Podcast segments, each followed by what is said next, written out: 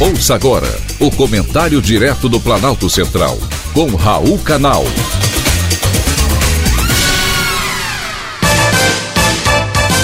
Queridos ouvintes e atentos escutantes, assunto de hoje: crescimento da atividade econômica.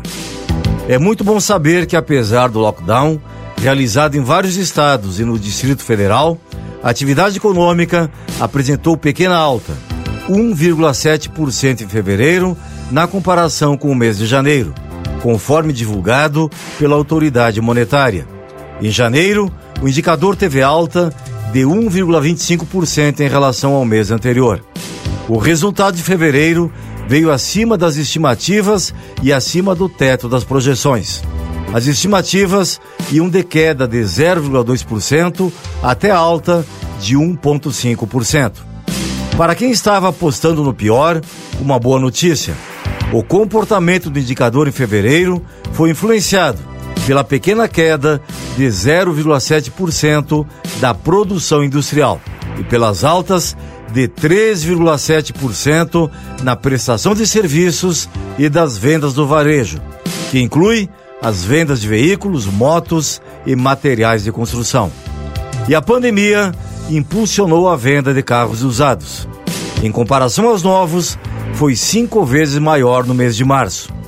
E o que estaria ocasionando esse crescimento na procura por carros usados? Essa pergunta é respondida olhando para as consequências da pandemia sobre a indústria automotiva nacional. Desde o ano passado, as montadoras precisaram paralisar suas linhas de montagem e a retornar ainda operam em ritmo reduzido. Com menos gente trabalhando, menos carros são montados. E ainda faltou materiais e componentes eletrônicos no mercado mundial, pressionando os custos. O jeito foi partir para o carro usado. O resultado da soma de tais fatores é que comprar um carro zero quilômetro ficou muito mais caro.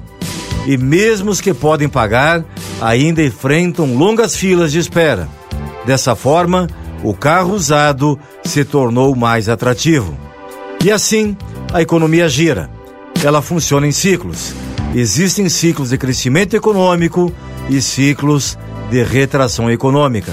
É o que os países estão vivendo agora nesta pandemia, inclusive o nosso Brasil. Mas sejamos otimistas. Precisamos crescer.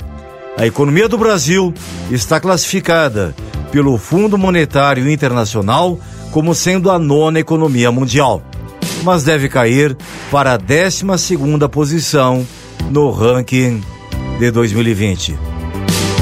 Foi um privilégio ter conversado com você.